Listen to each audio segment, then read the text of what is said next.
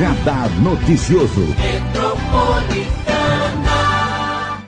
E hoje nós temos convidado especial, que é o deputado federal Marco Bertaioli, ele que é do PSD, e hoje ao vivo em cores aqui com a gente. Bom o dia, que deputado. É muito melhor, né? Muito melhor. Muito bom dia, Começando Marilei. a semana com você. É uma delícia começar a semana aqui na Rádio Metropolitana, toda segunda-feira, podendo trazer informações direto de Brasília ou comentar as informações aqui da nossa região, do Alto Tietê, de Mogi das Cruzes e falar com essa multidão de ouvintes que você tem em todas as manhãs aqui na nossa cidade.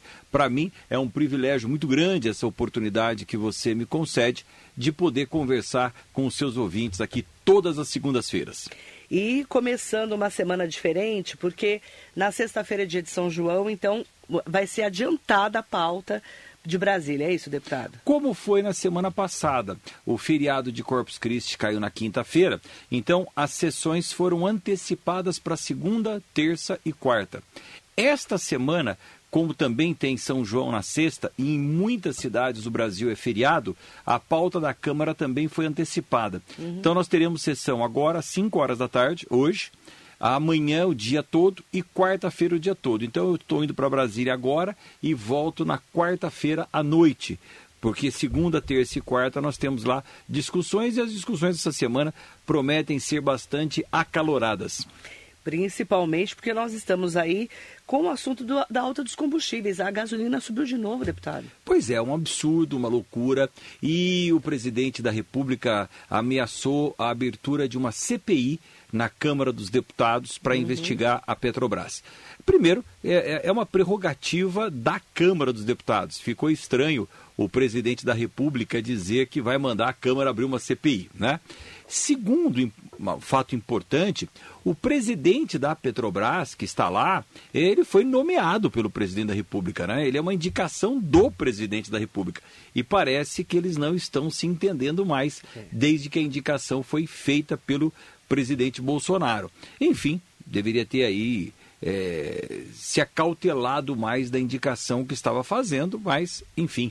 O fato é que a Petrobras hoje se transformou numa empresa com um pé em cada canoa, Marilei. Olha só, uma empresa pública, ela se justifica diante da necessidade, diante da soberania nacional ou diante da essencialidade do produto que ela produz. Por que, que o governo, seja uma prefeitura, o governo do estado ou o governo federal, vai ser dono de uma empresa. Nada justifica isso, a não ser que o produto advindo desta empresa seja para garantir o bem-estar social da população, seja para garantir a soberania do país. Senão, não tem sentido o governo competir do mercado junto com empresas privadas. Não é este o papel do governo. Mas, no caso da Petrobras, entende-se que o combustível garante o bem-estar da população e garante a soberania nacional porque é uma fonte energética, o que eu concordo. Então, a Petrobras, por ser uma empresa pública e ter estas prerrogativas, ela detém o monopólio. Apenas ela comercializa produtos advindos da, do petróleo no Brasil. Ela tem essas prerrogativas. Por mais que se fale que não há mais monopólio, ele existe e ele é concentrado na Petrobras.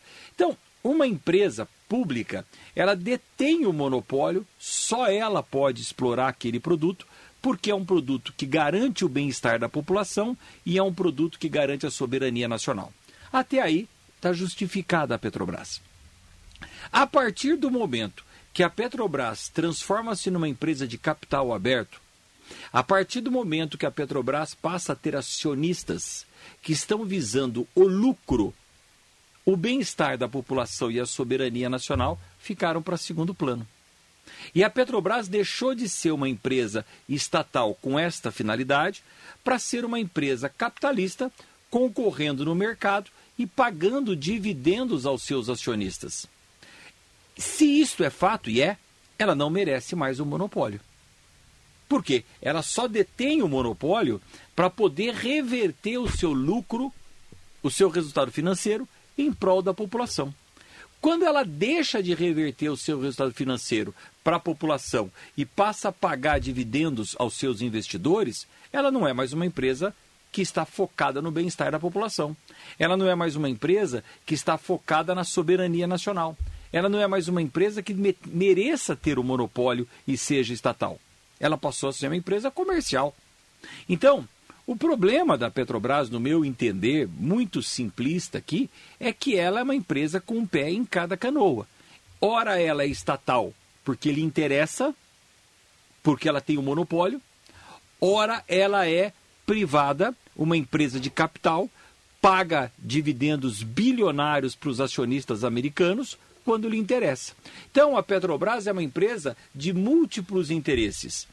Não dá para continuar assim.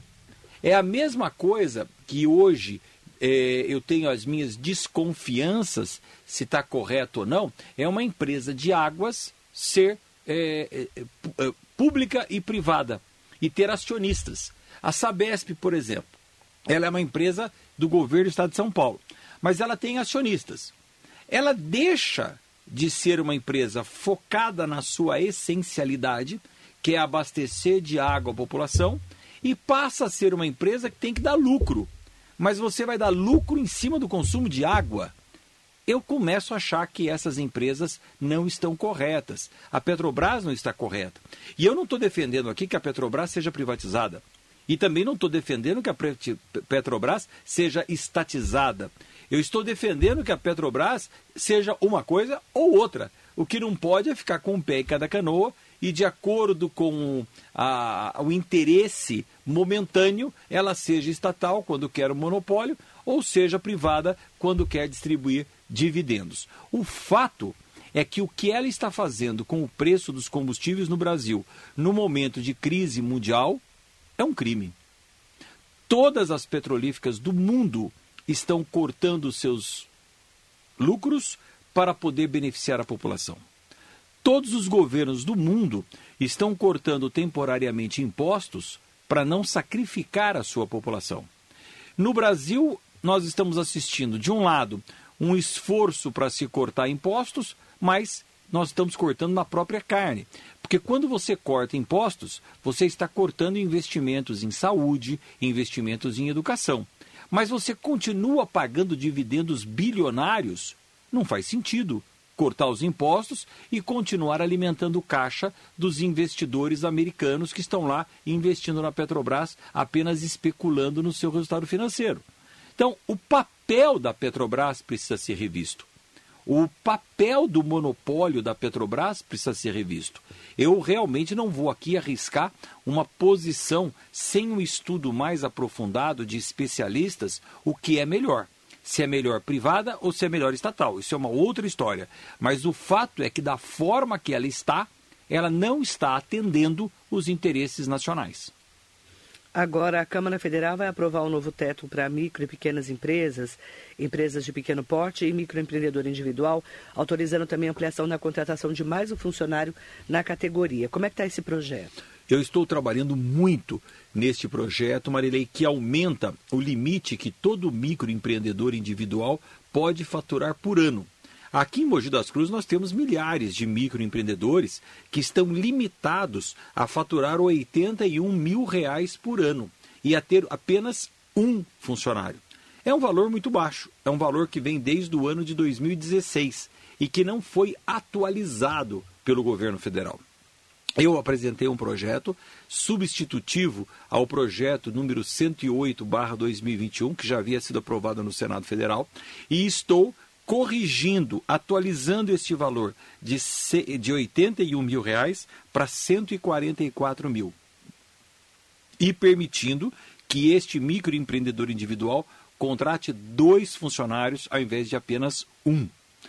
Consegui, numa articulação política gigantesca, na última terça-feira, aprovar esse projeto na Comissão de Finanças e Tributação da Câmara dos Deputados, da qual eu sou presidente. Esse projeto aprovado na Comissão de Finanças, ele vai agora para a Comissão de Constituição e Justiça, a CCJ. Já está designado um relator na CCJ e eu acredito que seja aprovado rapidamente. E aí vai para o plenário da Câmara dos Deputados. Nós todos, um grupo de deputados, que eu coordeno através da Frente Parlamentar do Empreendedorismo, nós estamos todos empenhados, dedicados a fazer com que esse projeto seja aprovado o mais rápido possível para beneficiar 13 milhões de brasileiros que hoje se constituem em microempreendedores individuais. E amanhã, deputado, vai ter uma reunião da Comissão de Finanças e Tributação, é isso?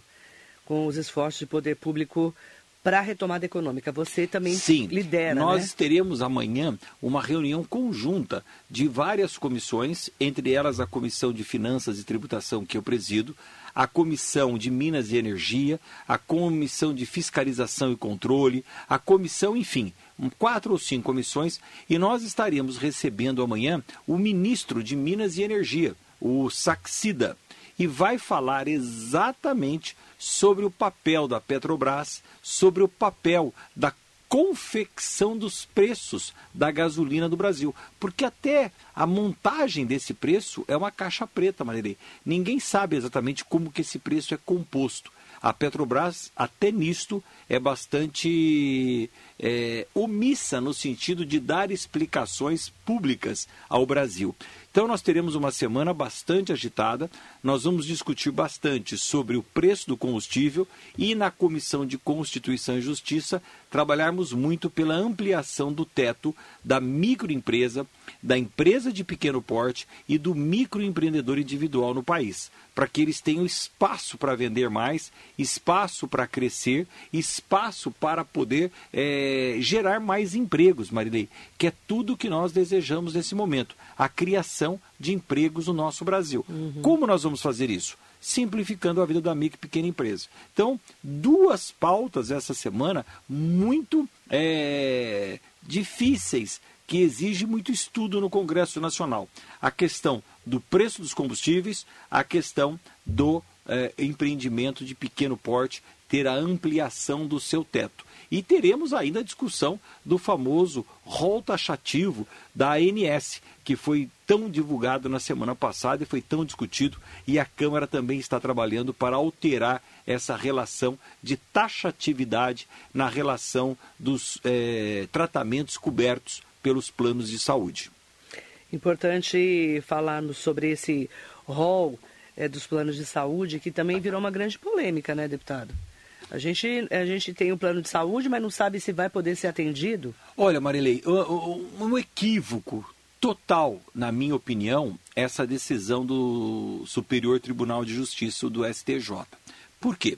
Porque você hoje, quando faz um plano de saúde, você faz um plano de saúde na expectativa de nunca precisar usar. E se você for utilizar, você não tem a menor ideia se você vai utilizar para uma gripe ou para um tratamento de uma doença rara. E muito menos ainda qual o tratamento que o médico vai recomendar para o seu caso. Portanto, você faz um plano de saúde que é um seguro para ser utilizado num caso de enfermidade, de emergência. Quando você tiver no seu caso de enfermidade e for acionar o seu plano de saúde, não é correto você, nesse momento de dor, de febre, de agonia, ficar ainda discutindo com o plano de saúde se ele cobre ou não aquele tratamento que o médico te recomendou, aquela enfermidade que você desenvolveu. Portanto, o plano de saúde, quando você assina o contrato, ele traz um elenco de doenças que são cobertas e de tratamentos que são cobertos. Essa relação é feita pela ANS, Agência Nacional de Saúde Suplementar. Mas é uma relação exemplificativa. Por quê? Porque não há como você saber qual tratamento você vai precisar e se vai precisar. Você faz um contrato de expectativa. Muito bem. Quando o Supremo Tribunal de Justiça vem e diz: não, esta lista é taxativa. O plano de saúde só cobre o que estiver definido nesta lista. Ele está limitando o seu tratamento, limitando o seu plano de saúde a algo que você não tem nem ideia. Porque quando você contrata um plano de saúde, então, você precisa ser advogado, ou médico para entender cada uma daquelas doenças e ter uma bola de cristal para saber se você vai desenvolver alguma daquelas doenças ou não. Então, o, o, a decisão do STJ, além de prejudicar milhares de pessoas que estão em tratamento neste momento, principalmente pessoas com doenças raras ou tratamentos de pessoas com transtorno do espectro autista, ele elimina a possibilidade de que nós tenhamos uma saúde digna. Aliás, se nós tivéssemos um sistema de saúde único absolutamente funcional, nós nem precisaríamos de plano de saúde. Nós utilizamos o plano de saúde porque os impostos que nós pagamos não são revertidos numa saúde pública de qualidade. É muito importante que nós trabalhemos para que o SUS funcione. E eu tenho, particularmente, me dedicado muito a isso. Já no rol taxativo, eu o deputado do Mato Grosso do Sul, Fábio Trade, e mais uma dezena de deputados, assinamos na semana passada uma lei que obriga que o entendimento seja que o rol elencado pela Agência Nacional de Saúde e Seguridade Suplementar seja exemplificativo e não taxativo. Então nós estamos trabalhando muito para mudar a legislação para que não haja mais essa interpretação tão equivocada, no meu entender, que o STJ abordou. Já no âmbito do SUS, nós precisamos trabalhar para que cada vez mais a saúde seja uma rede de assistência médica, Marilei. Aonde uma unidade de saúde da família ou um hospital da mais alta complexidade, eles se comuniquem e eles se entendam para que sejam a porta de encaminhamento para o paciente no momento da sua necessidade. E não o paciente ter que ficar correndo atrás de qual unidade vai atendê-lo. Hoje, um paciente que vai na unidade de saúde da família lá do, do, do, do Conjunto Santo Ângelo, na unidade básica de saúde do, da Ponte Grande, ele passa pelo médico, que é um médico de primeira instância, de primeira especialidade, de clínica básica. Esse médico, um pediatra, um ginecologista ou um clínico geral, ele acaba solicitando para o paciente algum exame. E esse paciente se vê, na verdade, com um problema nas mãos, porque ele tem a doença, precisa fazer um exame, mas não tem nem ideia de onde vai fazer esse exame. Eu defendo uma saúde em rede, para que esse paciente, quando passar pela unidade de saúde, ele já saia de lá com o encaminhamento feito para o exame que ele vai fazer com a data marcada, como nós fizemos. Quando fui prefeito de Mogi das Cruzes, criamos o SIS, o Sistema Integrado de Saúde, que funcionava muitíssimo bem e se transformou, inclusive, num exemplo para outros municípios brasileiros. O SIS era o Sistema Integrado de Saúde, aonde o paciente passava pela clínica básica, já saía com o exame marcado, agendado com a data, o local onde ele iria fazer o exame e já voltava ao médico que solicitou com o resultado para que o retorno médico pudesse ser orientativo. Nós precisamos trabalhar muito para que a saúde seja simplificada. Marilei, eu não sou médico, eu fiz administração de empresas e agora, o, mês, o ano passado, concluí o meu mestrado em administração pública em Brasília. Aproveitei que eu estou passando a semana em Brasília e estudei, fiz mestrado em administração pública. Eu estou convencido que o problema de saúde no Brasil, claro que é mais médico, mais postos de saúde, mais unidades hospitalares. Isso é óbvio. Quanto mais, melhor. Mas fundamentalmente não é este o problema da saúde do Brasil. O problema da saúde do Brasil é falta de gestão. Cada um faz o que quer na saúde pública brasileira. E isso está equivocado. Todos precisam fazer o que o paciente necessita e não o que eles querem fazer. Cada unidade de saúde hoje, no país inteiro, funciona como se fosse uma unidade autônoma, sem olhar o todo.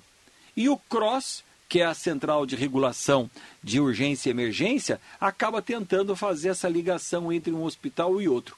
Não, precisa funcionar em rede Precisa ter complementariedade entre as unidades de saúde, independente se aquela unidade de saúde é mantida pela prefeitura, se aquela unidade de saúde é mantida pelo governo do estado de São Paulo ou até se aquela unidade de saúde recebe recursos federais. Mas precisa ter complementariedade e acordos tripartites para que cada unidade funcione.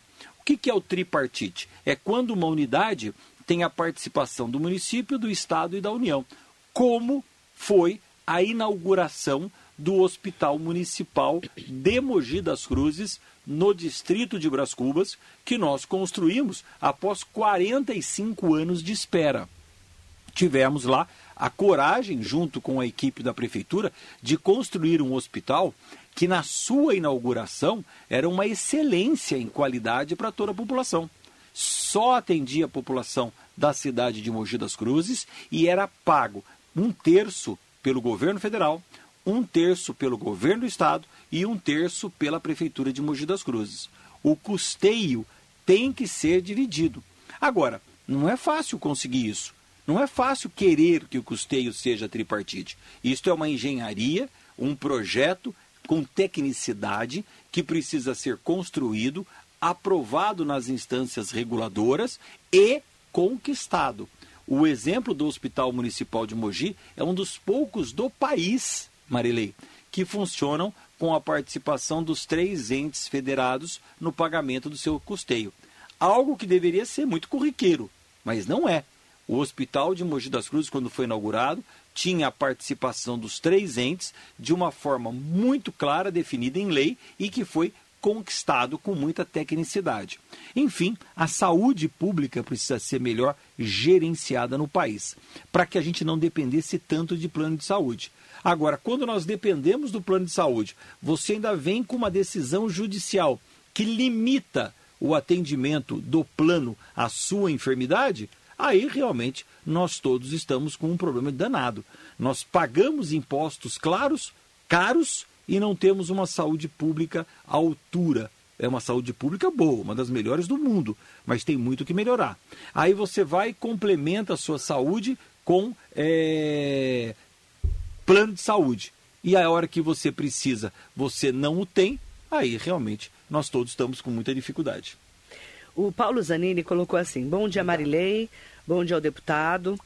Como representante do Poder Legislativo Federal, como você está avaliando todas essas questões referentes à morte do indigenista Bruno e do jornalista Dom Phillips?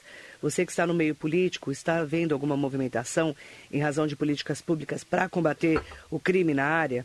Todo mundo especula tanto que se esquece que tem gente que tem sim o poder de ajudar, como é o seu caso. Aliás, o caso de vocês, deputados. Todos temos a obrigação de ajudar. Veja bem, eu, quando fui prefeito de Mogi das Cruzes, eu vim aqui na rádio, Marilei, e eu repeti a você o seguinte: tudo que acontece na cidade é problema do prefeito. Eu, às vezes, ouvi alguns prefeitos dizer assim: não, mas isso aí é uma questão de segurança pública e compete ao governo do estado de São Paulo. Sim, mas você quer que quem vai conversar com o governador? O, o seu João aqui da, da, da Vila Natal, como que ele vai ter acesso ao governador? É papel do prefeito fazer isso. Então, o prefeito é de responsabilidade dele direta a gestão da cidade e responsabilidade indireta aquilo que não for da alçada no município, mas precisa ser viabilizado pelo prefeito. Então, a, o papel do prefeito é administrar a cidade num todo. Nesse momento, quando nós temos um problema na política nacional, Todos nós temos responsabilidades, seja direta ou indireta.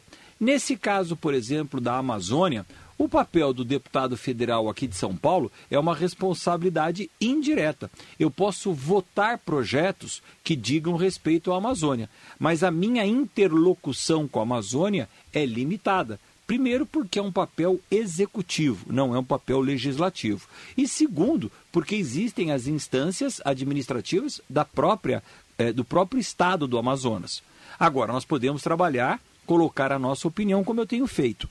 Na minha avaliação, a Amazônia é um patrimônio brasileiro, assim como é o petróleo que nós extraímos do pré-sal. O petróleo que nós extraímos do pré-sal, aqui na Bacia de Santos, na Bacia do Rio de Janeiro, ele é extraído e vendido É um bem mineral brasileiro que nós extraímos do nosso subsolo, da camada de pré-sal, vendemos para o mundo inteiro. E esse produto, depois de refinado, se torne gasolina ou óleo diesel, nós compramos de volta, porque nós não temos capacidade de refinar tudo aquilo que nós produzimos de petróleo no Brasil. Muito bem. Qual é a diferença da essencialidade do petróleo para fazer o mundo ter combustível e o ar que a Amazônia pode produzir para o mundo inteiro? Na essencialidade, eu entendo que o ar, a purificação que a Amazônia proporciona ao planeta Terra é mais vital até do que o próprio combustível.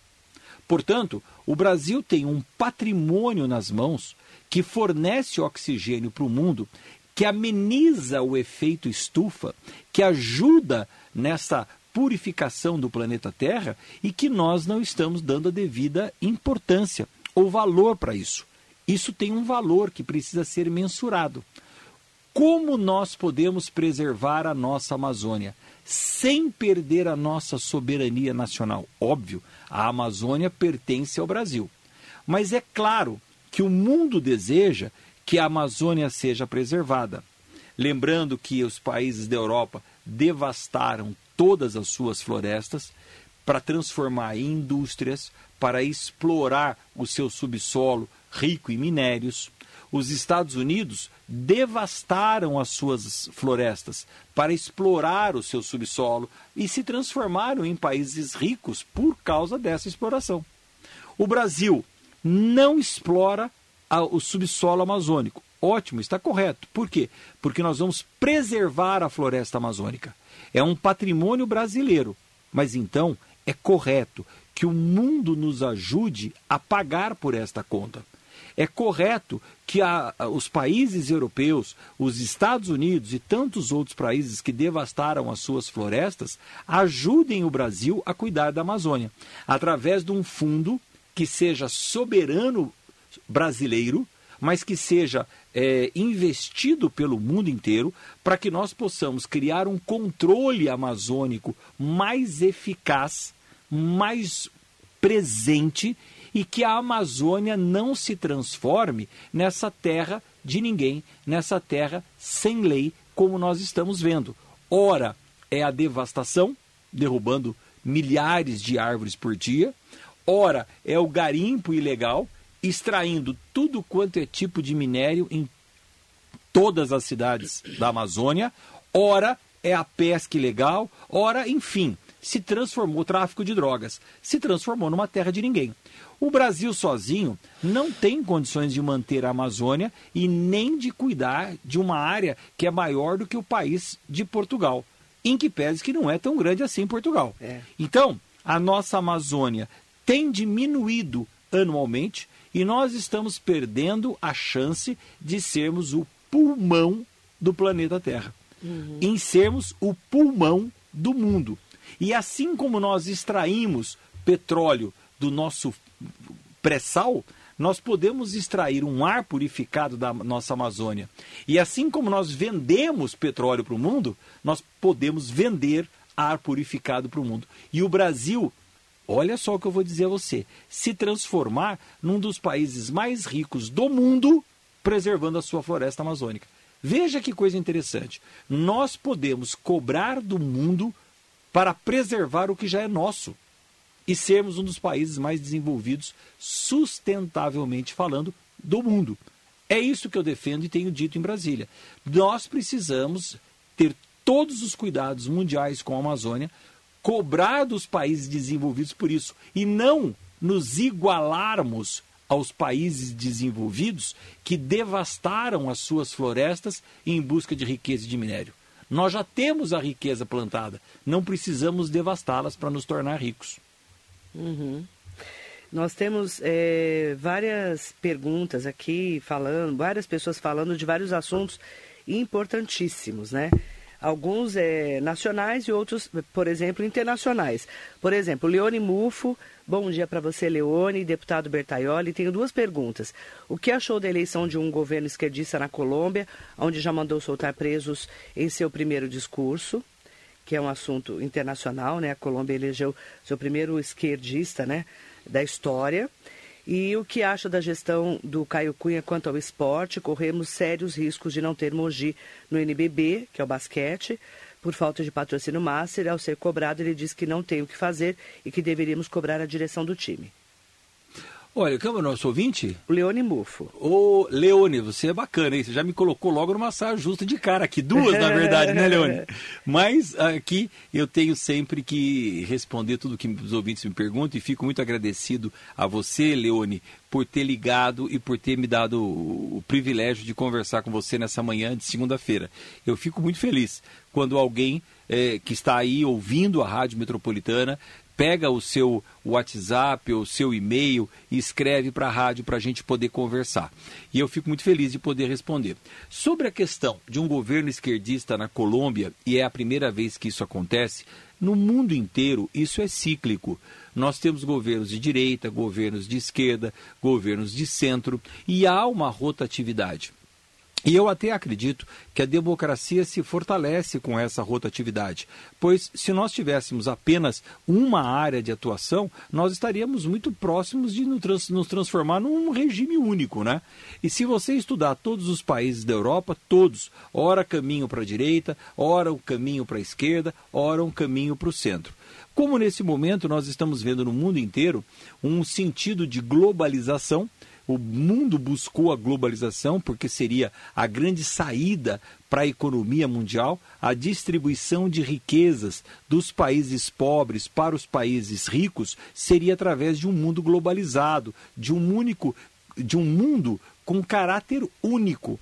E no fim, o que nós estamos vendo neste momento é um caminho inverso é, os países querendo abrir mão da globalização e defendendo novamente a sua soberania, como por exemplo fez a, a Inglaterra agora ao sair da comunidade europeia, da zona do euro, que a Inglaterra nunca esteve, sempre manteve o seu dinheiro, que é a Libra, mas é, saiu do mercado comum europeu. Então, esses movimentos, eles são bastante cíclicos e são naturais.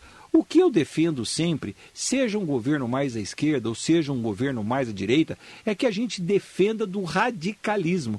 O que faz mal, de verdade, não é o governo da esquerda, o governo da direita, é o, são os radicalismos. E nós precisamos estar atentos a eles. Então, eu desejo que a Colômbia tenha um bom governo, um governo sem radicalismo, sem excessos, sem uma zona de exceção e que a gente possa ter, independente do governo, um país desenvolvido, que é o que nós desejamos para o Brasil. Né? O que nós queremos para o nosso Brasil é cada vez mais equilíbrio, cada vez mais é, decisão de que seja colocada o bem-estar da população acima de qualquer questão partidária e ideológica. Em relação à segunda pergunta que você faz, do time de basquete de Mogi das Cruzes, eu acabei de falar agora há pouco que, na minha concepção, tudo o que acontece numa cidade é de responsabilidade do prefeito.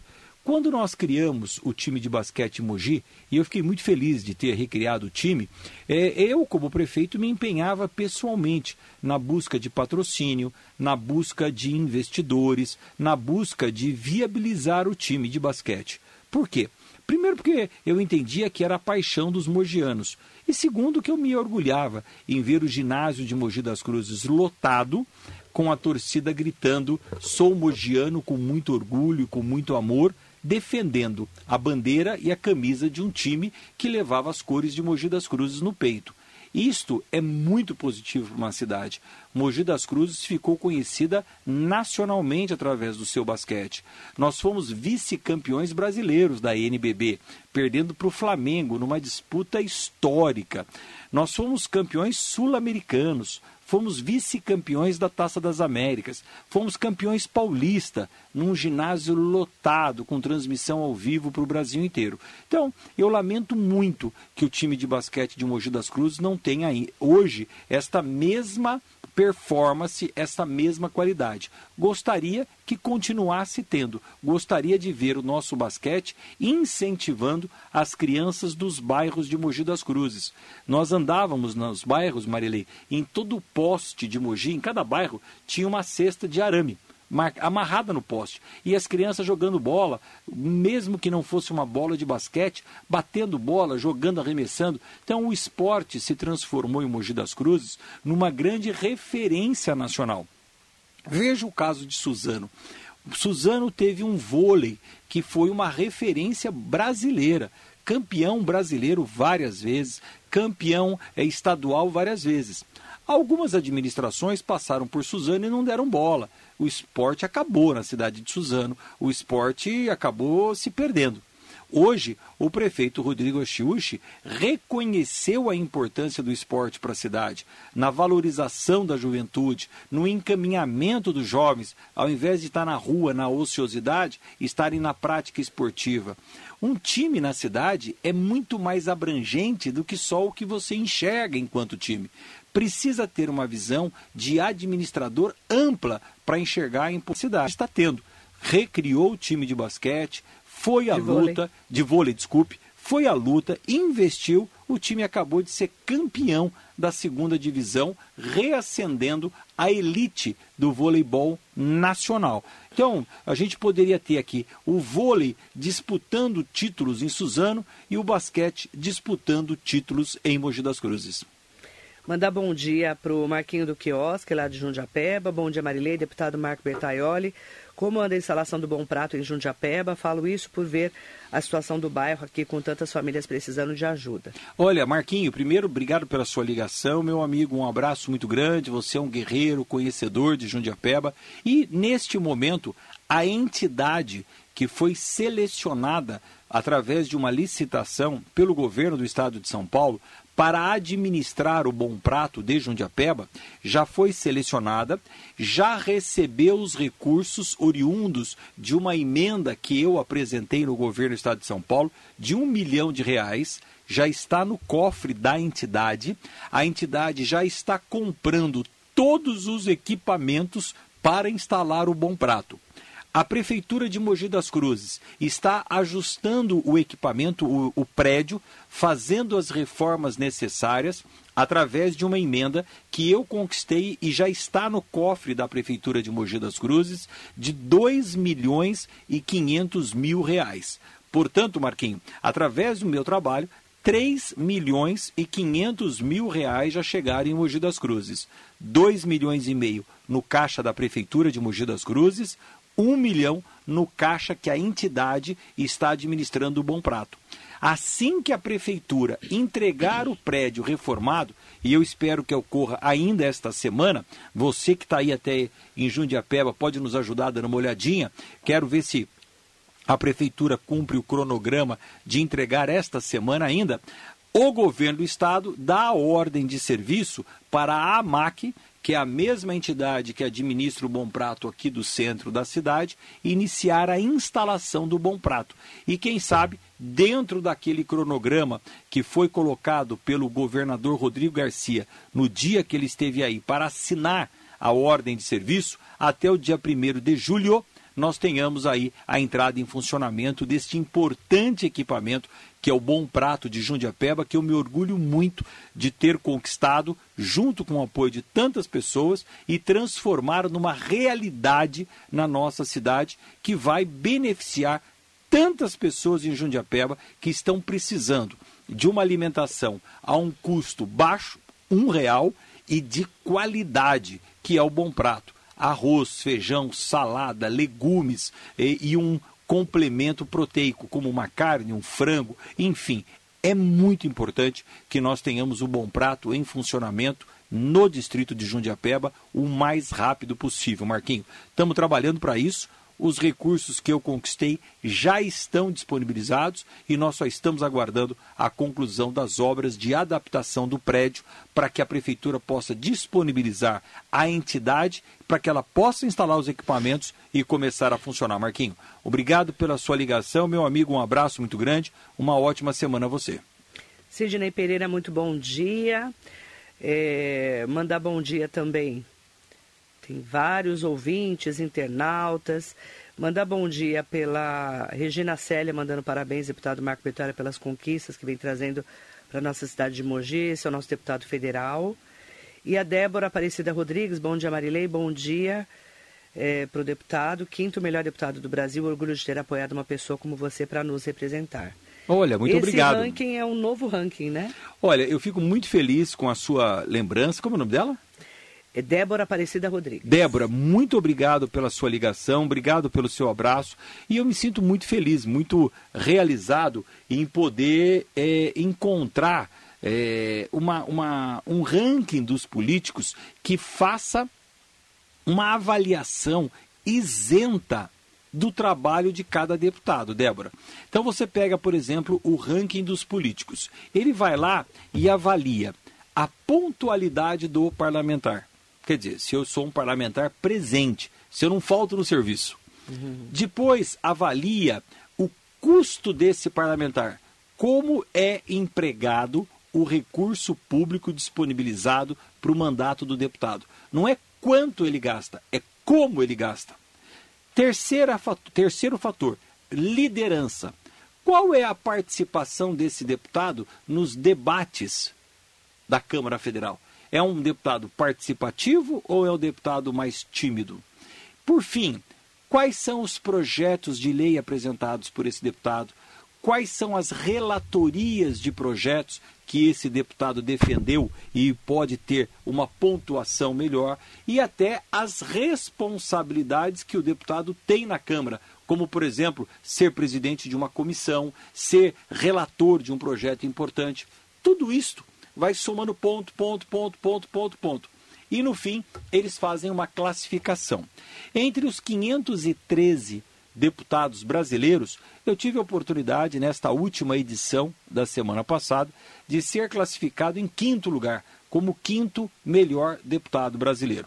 É óbvio que isso me encheu de orgulho, me encheu de responsabilidade, e eu que estou apenas no meu primeiro mandato de deputado federal, já galgar uma posição tão elevada quanto esta, que exige conhecimento dos trâmites da Câmara, que exige dedicação, que exige empenho, que exige comprometimento, me dá uma satisfação imensa de ver o meu trabalho reconhecido por um ranking que não é nem aqui de São Paulo, é de fora, que faz um trabalho isento de partidos políticos, de ideologia, me classificar de uma posição tão admirável quanto essa. Então eu fiquei muito feliz. Débora, obrigado por você ter ligado, obrigado por você ter é, reconhecido esse trabalho. Um beijo para você e vamos em frente, continuar trabalhando para defender a nossa região, defender é, Mogi, Salesópolis, Biritiba. Aliás, falar em Salesópolis, domingo passado, Marilei, eu estive em Salesópolis de manhã, dia 12, dia dos namorados. Fui a Salesópolis, passei o dia lá e recebi o título de cidadão salesópolense. Isso me orgulha muito, porque é uma cidade inteira se reunindo através da Câmara Municipal e outorgando um título de uma honraria a alguém que não nasceu na cidade, mas que a cidade diz: gostaria que você tivesse nascido aqui, que você fosse um salesópolense. Como você não nasceu aqui, agora nós estamos te entregando um título dizendo que você é um cidadão salesópolense. E eu fiquei muito feliz, assim como recebi na semana passada também o título de cidadão jordanense, na cidade de Campos do Jordão, pinhalense, na cidade de Santo Antônio do Pinhal, e sexta-feira, agora, dia 24, estarei em, Campo, em Guaratinguetá, recebendo o título de cidadão guaratinguetaense. Mandar bom dia especial para Fado Sleman, presidente da Associação Comercial de Mogi das Cruzes. Mandando um bom dia especial para você. Obrigado, vereador... Fado. Quinta-feira nós estaremos juntos aí. Temos uma palestra com os contadores de Mogi na Associação Comercial de Mogi. Vai ser uma alegria.